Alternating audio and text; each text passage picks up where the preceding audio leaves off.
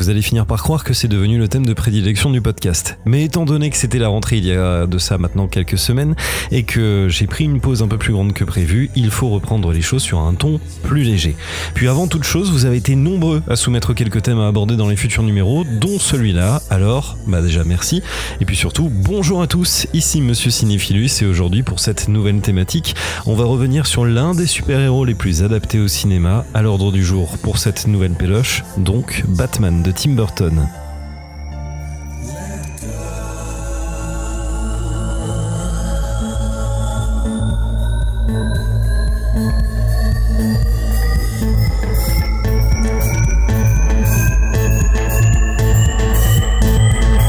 Scene one, Apple, take one.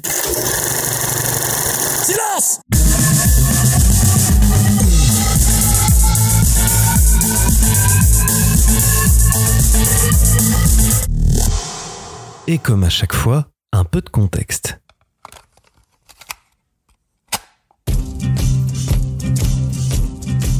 En 1985, Tim Burton sort de Pee-wee's Big Adventures et le carton est au rendez-vous. La Warner Bros, qui a produit et distribué le film, confie donc au metteur en scène une mission mettre en boîte les aventures de l'homme chauve-souris. Avec sa copine de l'époque, Julie Hickson, pour ne pas la nommer, il rédige un premier traitement d'une trentaine de pages qui ne convaincra mais alors personne.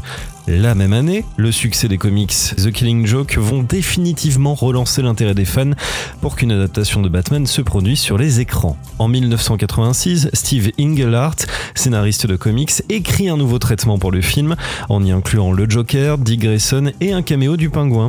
Or, on a vu précédemment que trop de personnages secondaires tuent les personnages secondaires, donc on vire Dick Grayson et le pingouin, mais on garde le Joker comme principal antagoniste. Burton va alors peaufiner le script avec un fan de comics qui lui suggère d'en faire une histoire originale. Vicky Vale fait alors son apparition et le personnage de Carl Grissom est créé exprès pour l'occasion. La Warner est enthousiaste, tout comme Bob Kane qui est le père du héros. Il faudra donc cependant attendre que Beetlejuice sorte en 1988 pour que Tim Burton s'attelle à la réalisation. Ce qui nous amène donc à notre film du jour. Vous connaissez la chanson, c'est parti.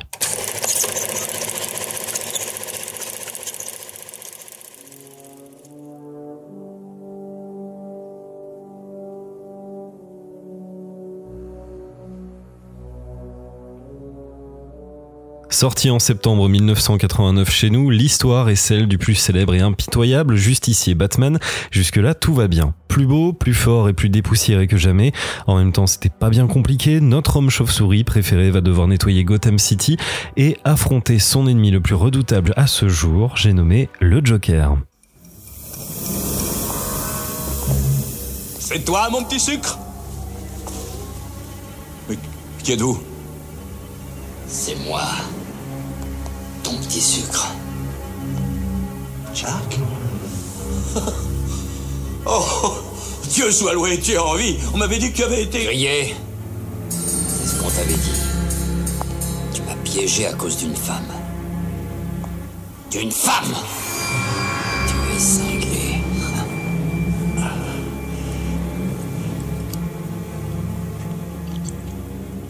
Et le moins que l'on puisse dire, c'est que le pari de rendre Batman crédible à l'écran est réussi.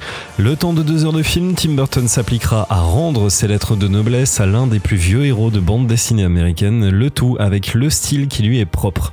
Sombre, gothique et parfois crade. Il s'est même investi dans les moindres détails, jusque dans la musique, mais promis, on en reparle un peu plus tard tout est bon en fait. La direction artistique, les costumes, la photo, les effets spéciaux, ça serait vraiment répéter ce que tout le monde a déjà dit un million de fois. Donc, laissons les autres tranquilles. Mais soulevons quand même un fait, cette sensation de grandeur est d'autant plus impressionnante que le budget du film est de 35 millions de dollars, soit le budget cantine d'une production du même genre aujourd'hui. C'est assez barjot quand même. Eh oui, messieurs, c'est comme ça. Jusqu'à ce que Grissom refasse surface. je suis le président par intérim. Et je suggère, pour inaugurer ce festival du bicentenaire, de mettre la ville à feu et à sang. Pourquoi c'est pas annoncé par Grissom? Ouais. Et à quoi rime ce sourire stupide? La vie m'a toujours souri.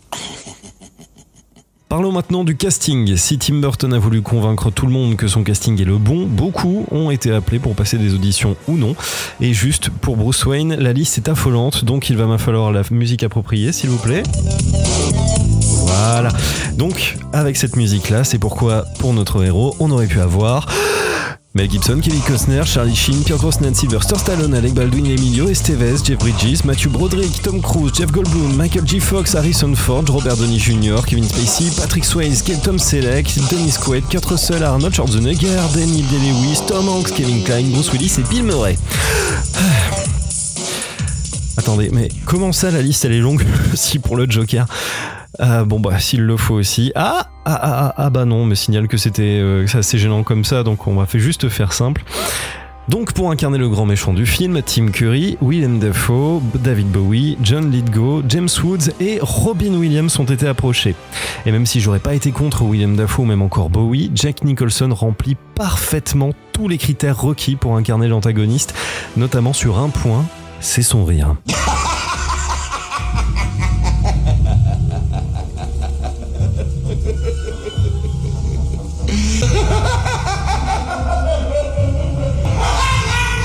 Parlons musique maintenant. Daniel Elfman a écrit et composé pour la troisième fois les partitions d'un film de Tim Burton. Et de ce que tout le monde pense, il y aurait comme une ressemblance avec la musique du film Voyage au centre de la Terre, celui de 1959, hein, pas le remake des années 2000. Bref, Tim Burton et Jack Nicholson sont même allés trouver Prince pour lui demander s'il pouvait utiliser deux de ses titres. Sauf que Prince est un fan absolu de Batou, et depuis qu'il est gosse en fait, donc il accepte même de réaliser des morceaux spécialement pour le film. C'est pourquoi la bande originale existe en deux versions, une orchestrale par Danny Elfman et une chantée par Prince. La version de l'artiste sera même vendue à 11 millions d'exemplaires dans le monde, c'est pas rien. Y a pas de quoi. C'est votre porte-photo. J'ai pris rendez-vous avec quelqu'un qui veut voir mon travail. Mhm. De la merde. De la merde. De la merde. De la merde. De la merde, de la merde.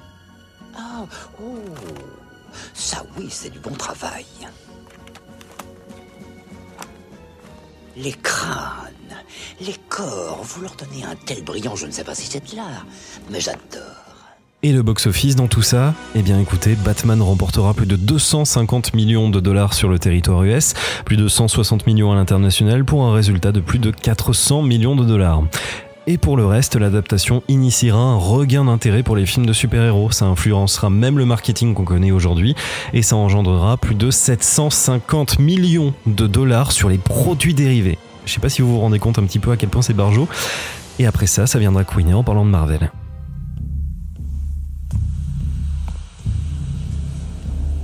Tes copains, ils sont pas mauvais. Faudrait peut-être leur laisser un petit peu de temps pour qu'ils réfléchissent. Non.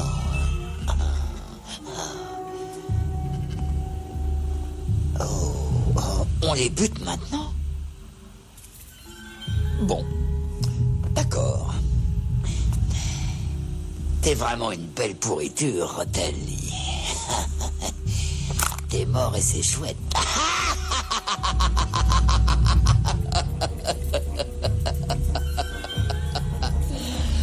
T'es mort et c'est chouette. C'est vrai, et c'est chouette. En conclusion, Batman est une très bonne adaptation, mais toutefois, si on veut pointer un élément qui, qui fait que cette version est bonne, c'est que c'est pas vraiment un film Batman. Ah non, non, je vous jure que j'essaie pas de vous avoir sur ce point-là. C'est juste pas un film Batman en fait. Mais c'est un film sur le Joker. Ah, vous me croyez pas? Bien écoutez, regardez la fiche du film. Ouais, vraiment, regarde, regarde, regarde. Voilà. Le nom que tu vois apparaître en premier, c'est Nicholson, exact. Et il joue qui Nicholson dans le film? Le Joker, exactement. Voilà, et ben vous trouvez qu'il ressemble vraiment au personnage qu'on connaît tous aujourd'hui Eh ben non plus. Voilà, il se comporte comme un artiste tout au long du film. Et comme ça a déjà été dit des millions de fois auparavant, est-ce que Tim Burton a voulu avant tout faire un film centré sur un artiste? Certainement. Et est-ce qu'on aura un jour une réponse à ce sujet? J'en sais rien. Vraiment, j'en sais rien du tout. Mais si vous voulez mon avis, faites-vous votre propre opinion.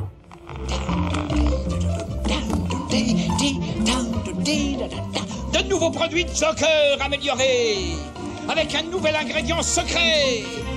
Fais-moi. Qu'est-ce que c'est que ça? Et maintenant, passons à notre test de dégustation à l'aveuglette.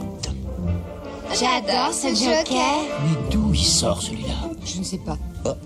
Merci à tous d'avoir suivi ce nouveau numéro de La Péloche et j'espère qu'il vous a plu. Quoi qu'il en soit, merci d'être toujours de plus en plus nombreux à nous écouter chaque semaine. Vous pouvez toujours nous rejoindre sur notre site internet cineverse.fr et vous verrez, on s'est permis de lui refaire une petite beauté et c'est nettement plus beau. Dans tous les cas, ce sera à vous de juger. Et puis aussi, vous pouvez nous rejoindre sur Twitter, Instagram, YouTube et TikTok aussi. On s'y est mis. Il n'y a pas grand chose pour le moment, mais du contenu arrive très bientôt aussi là-bas, donc allez nous rejoindre. On se donne rendez-vous très bientôt pour un prochain numéro. D'ici là, vous le savez, prenez soin de vous, sortez masqué et allez voir des films. Salut